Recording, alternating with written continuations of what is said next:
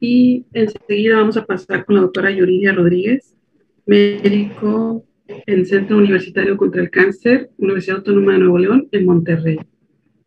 El abstract 5545. Hola, buenas tardes a todos. Una disculpa por la falla técnica del Internet. Eh, soy residente del Centro Universitario contra el Cáncer y en esta ocasión me tocará hablar sobre el estudio Opinion, que es el estudio en fase 3B, que nos habla acerca de la terapia de mantenimiento con olaparib en monoterapia en aquellas pacientes que tienen un cáncer de ovario recurrente, eh, platino sensible, y que tengan mutaciones de BRCA en línea somática, no en línea germinal. Y esto surge en base a la experiencia que se ha tenido anteriormente con el uso de lo, o la paridad de mantenimiento, donde hemos visto que hasta en un 50-60% de las pacientes van a tener mutación de BRCA, pero en línea germinal. Y si recordamos algunos estudios retrospectivos, pues sabemos que el dar la terapia de mantenimiento después de una respuesta parcial o completa nos da una sobrevida libre de progresión de hasta 11.2 meses en aquellas pacientes con mutación terminal y inclusive en aquellas BRCA no mutadas o wild type nos da hasta 7.4 meses versus cuando las comparamos contra placebo que se va a 4 o 5 meses. Y también otra experiencia que tenemos con el estudio del solo 2 donde en este escenario son pacientes que habían tenido una mutación de BRCA, ya sea 1 o 2, con dos líneas previas, BRCA mutado, y que la sobrevida libre de progresión se nos iba hasta 19 meses. Entonces surge eh, la interrogante si las pacientes que tengan esta mutación, pero que no sean en la línea germinal, es decir, en la línea somática, tengan este mismo beneficio. La siguiente, por favor. Entonces, aquí se incluyeron pacientes, se incluyeron 279 pacientes que hayan tenido un cáncer de ovario tipo endometrioide, seroso de alto grado, que, eh, que sea una recaída, que sean en escenario sensible al platino y que ya hayan tenido al menos dos líneas o más previas de quimioterapia basada en platinos y eh, se incluyeron aquellas pacientes que tuvieran una respuesta parcial o una respuesta completa a este tratamiento.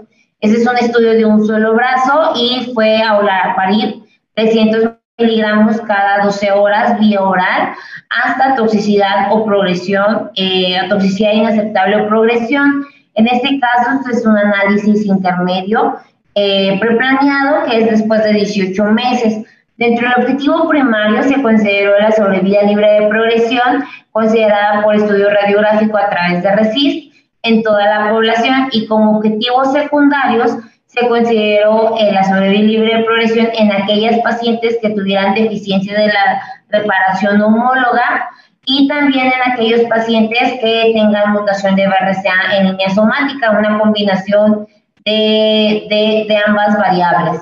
También se consideró el tiempo de la primera, eh, al tiempo al que el paciente recibe la siguiente terapia subsecuente el tiempo y la descontinuación del tratamiento, el intervalo libre de quimioterapia sobrevida global y toxicidad.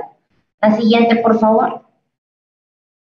Entonces observamos que para el objetivo primario de sobrevida libre de progresión en, la, en el grupo de intención a tratar, eh, vemos que la sobrevida libre de progresión media ah, se alcanzó con el aparit de 9.2 meses, ¿sí? donde vemos que a 18 meses de este análisis el 24% de las pacientes continuaban libres de enfermedad, con un tiempo eh, para recibir la siguiente, el, siguiente línea de tratamiento eh, o el tiempo a la siguiente línea subsecuente, que este era casi de 14 meses.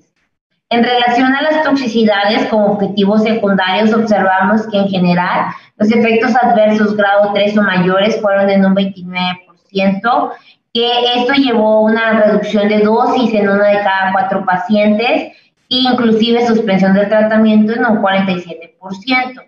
Sin embargo, este, solamente fue interrupción y descontinuación ya como tal solamente fue el 7.5%. Sí, se consideraron que no se añadieron toxicidades adicionales a las ya conocidas con el, con el uso de, de olaparib y algo interesante es el análisis por subgrupos. La siguiente, por favor.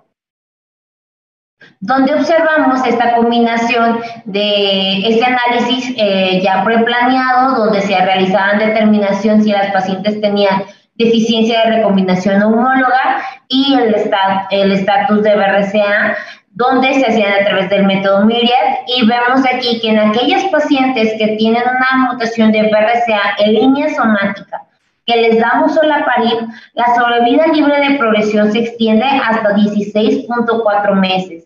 Es decir, tenemos prácticamente 7 meses adicionales en este subgrupo de pacientes. En aquellas pacientes que tienen deficiencia de las proteínas de reparación homóloga, observamos que, y que sean BRCA mutadas en línea somática, vemos que también tienen un beneficio de 11.1 meses.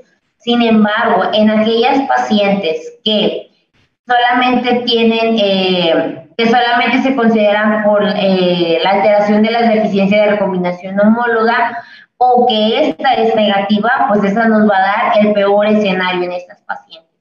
Por lo tanto, inclusive menor a la, a la media observada en el grupo de intención a tratar.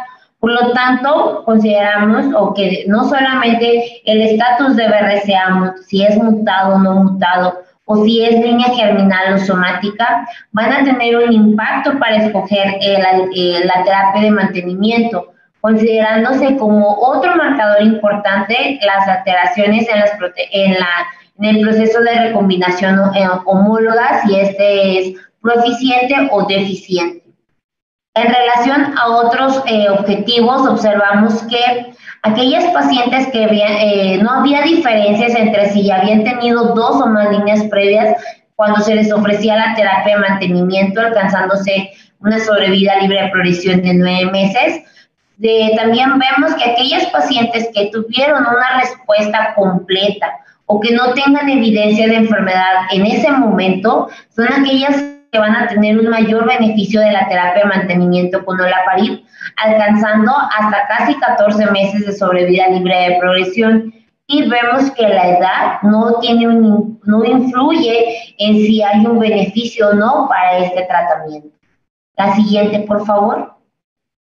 Por lo tanto, dentro de las conclusiones del, doctor Andrés Poveda del Hospital Español, eh, menciona que pues hay un beneficio clínico en sobrevida libre de progresión con el uso de la pared de mantenimiento versus los controles históricos que les comentaba de acuerdo al doctor Lenterman del 2014 y lo que observábamos en el estudio Solo 2 del 2017, que estos eran de cuatro a cinco meses, pues realmente casi duplica la sobrevida libre de progresión y que este beneficio va a ser principalmente en aquellas pacientes o que solamente sean verdes, sean mutadas en línea somática en este estudio y si tienen alteraciones o tienen una deficiencia de la recombinación homóloga, también va a haber un beneficio.